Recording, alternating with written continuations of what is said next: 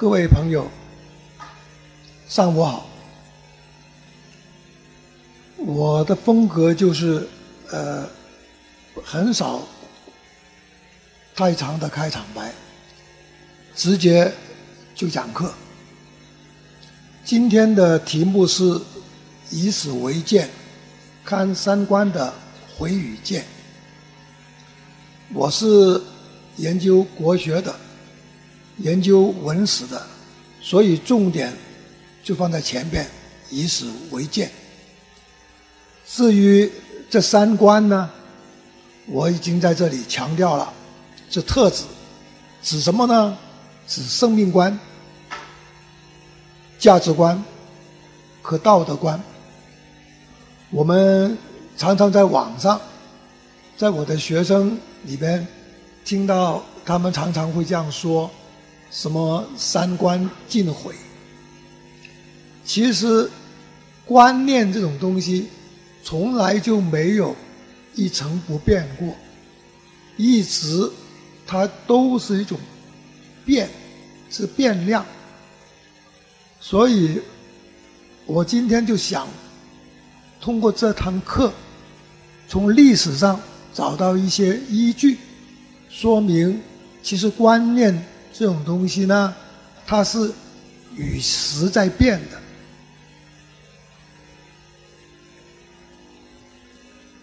大家都知道一个最基本的哲学的原理，就叫做存在决定意识。那么一种观念、一种观点形成的一些基本的认识、一种概念，作为一种意识的产品。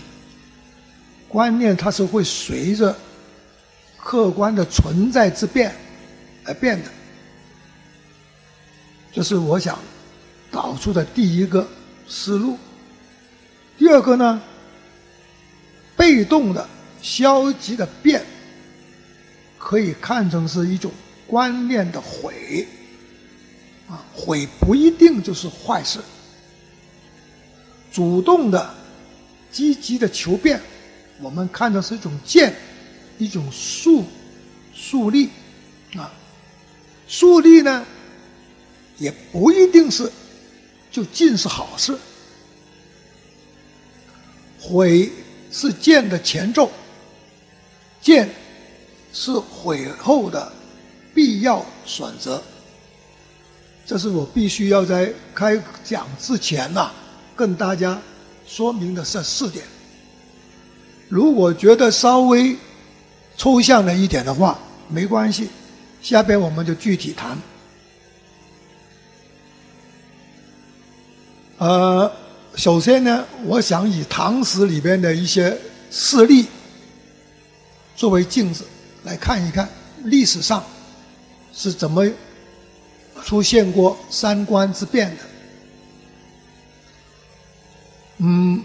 很多我的学生或者是朋友们都知道，我是受教于冼玉清先生的，啊，我是中山大学冼玉清先生的，可能现在是最小的一个学生了，呃，他的一个好朋友，也是我们中大的一个著名教授，叫陈寅恪先生。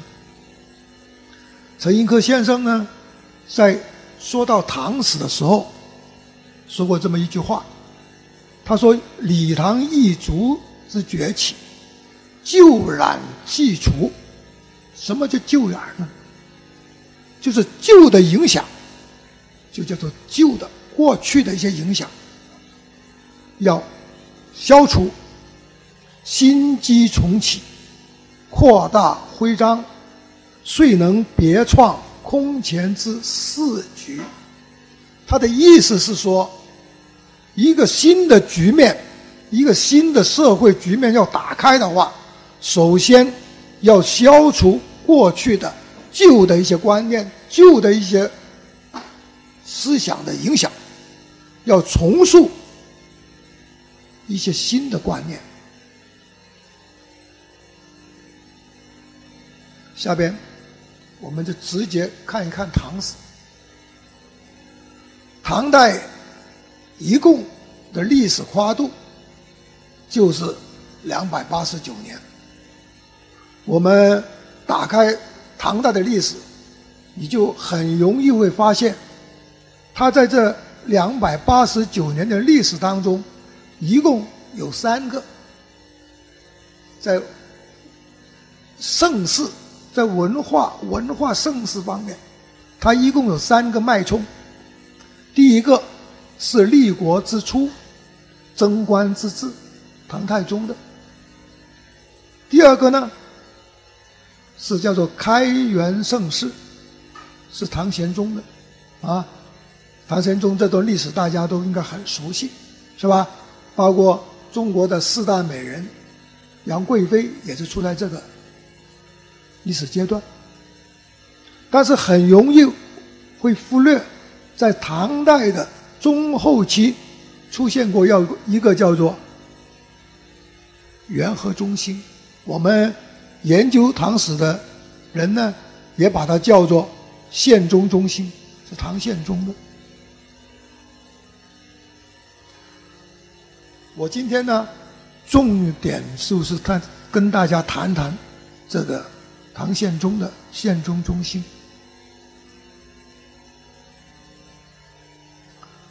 唐代这两百八十九年的历史，经过了开始的时候的那个贞观之治，到了后来的开元盛世，到了它的中后期，到了唐宪宗的时期，社会的局面就发生了很大的变化，啊，慢慢的。这个社会里边呢，就出现了三个大的矛盾，一个是经济分配方面的矛盾，还有一个呢，就是人际之间啊有种攀比，造成了一种不平衡的心态，啊人际攀比的矛盾。最重要的是，在唐宪宗时期。出现了几个重要的社会阶层，也发生了一些大的矛盾，比如说官僚阶层，啊，又比如说在唐代，在唐宪宗时期，就出现了很多的商贾的垄断。啊，一些行业、一些地区，它的商业已经出现了一种垄断割据的局面。就换句话来说，就是由于经济分配的不平衡，慢慢就侧重的造成了整个社会充斥着戾气。一种不平之气，啊，各个人一说话，人与人之间一说话，好像就是充满了各种不平，啊，都想发泄。那么这种不稳定的社会局面，就令当时的唐宪宗朝廷啊，就有所警觉，知道这种下去呢。甚至会影响到政权的不稳定，所以唐宪宗就跟他的近臣们费尽了脑汁，就想怎么处理这种社会的不稳定的状态啊，人与人之间这种戾气，这种互相的不信任。发展到一定程度的话，它是会影响到一个社会的稳定的。于是乎呢，唐宪宗的一些谋臣啊，就为他讲起了距离唐宪宗时期一千年前的一件故事，一件古印度的故事，啊。在距离唐宪宗时代过去的一千年前，在古印度呢，有这么一个王朝，叫做孔雀王朝。他的第三任国王叫做阿育王。阿育王啊，在历史上呢，据记载啊，他是一个啊很诉诸于武力的这么一个人，啊，好勇斗狠，啊，能打仗。大家不知道知不知道？古印度呢，曾经的版图啊，也是四分五裂的。所以前几年我在中大碰到有个学生问我，他说：“关老师，听说这个释迦牟尼佛祖是王子出身，是有这么回事吗？”我当时呢刚好是在走在去饭堂的路上，我就跟他开玩笑说：“我说。”古印度当时的局面呢，有分作有几十个小国家、小王国啊，或者叫做政治地盘。在那个时候，如果释迦牟尼的父亲家族有人当过一个大概相相当于现在的县长或者是镇长，他也算是一个王子吧。啊什么意思呢？就是说，古印度曾经的局面呢，就跟我们中国大概是在秦始皇统一六国之前那种局面差不多，也是很分崩离析的。就是这个阿育王用武力把古印度的版图慢慢慢慢的把它统一了。但是呢，阿育王在统一了古印度的这个国家的版图之后，就感到，光是用武力，你是统一了版图了，但是你不能统一当时国民的思想，怎么办呢？因为国家统一了，版图统一了，但是人的思想不统一啊。那么你要怎么样才能让国家走向一个长治久安呢？要发展呢？要建设呢？于是呢，阿育王跟他的谋臣商量这件事情。他的谋臣呢，就为他介绍了，据阿育王时期啊，还不到三百年之前的，在古印度啊，有这么一个。人物就是现在我们常常说的佛祖释迦牟尼啊，为他提供了当时还创立不到三百年的佛学，也是佛陀。后来呢，慢慢呢，佛学呢就形成了为一门宗教信仰。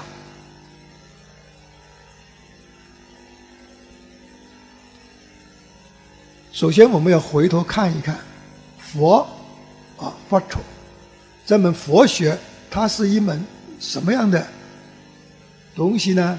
首先，它是一门思想哲学。现在在我们国内也好，在国外也好，啊，研究在学府里边，在大学里面研究它的，仍然是归属于思想哲学系，比如说。啊，我的一位朋友，就是，呃，他研究佛学的，啊，他就在北大的思想哲学系，啊，叫做李世龙教授。但是在社会上呢，有一些思想哲学呢，它慢慢慢慢的会发展成为一种宗教信仰，啊，比如说像佛学。他来到我们中国之后，啊，在汉初就来了，是吧？慢慢慢慢就形成了一种宗教信仰，吸引了有很多信徒啊。所以在佛，我们就把它看成是既是一门思想哲学，也是一种宗教信仰。那我们看一看，在佛陀里边，它是有什么一些东西呢？第一，它是强调通过自修。通过觉悟，啊，来开显个体生命中本来就具有的一种平和的性情，也就是佛性。啊，佛性最基本的佛性是什么呢？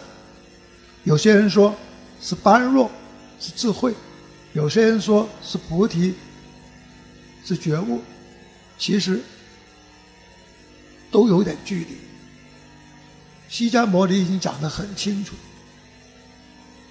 最基本的佛性就在于人性中，关键就要开显，就把它引导出来，让他觉悟出来。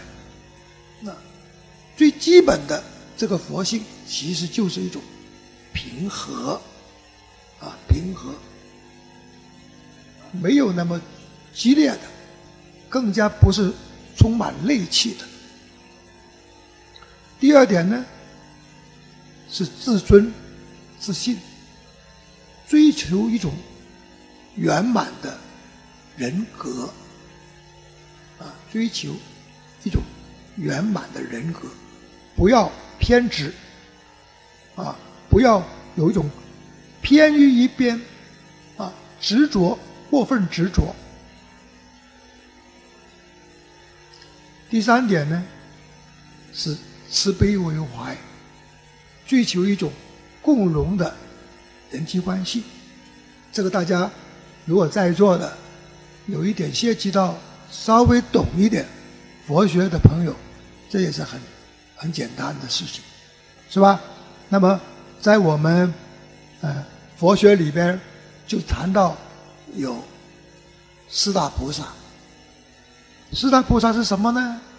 四大菩萨呀。啊，它其实是菩萨是有一个定义的，这个定义呢也很简单，我附带跟大家说一下，他是怎么说的呢？他是说，在佛祖释迦牟尼讲课的时候，讲佛的时候，啊，讲这门思想哲学的时候，拥有如下四个特点的，就是。菩萨，也就是原话就是菩提萨埵，什么意思呢？就是第一，佛祖讲课的时候，他坐的离他最近；第二呢，听得最真儿啊；第三呢，能够与佛祖释迦牟尼有所互动；第四，率先的。把他学到的、听到的这个佛学的理论、这种思想哲学，在生活实践中验证。那么，拥有刚才说的这四个特特点的，坐在最近、听得最真儿、有所互动，并且率先把它放在社会实践中去推行，并且验证的。这一群人，这么一小群人，我们就称他做菩提萨埵，简称就是菩萨。所以在我们中华大地上，有四大菩萨之称。第一个是五台山上的文殊菩萨，听说过吗？啊，我们称他做。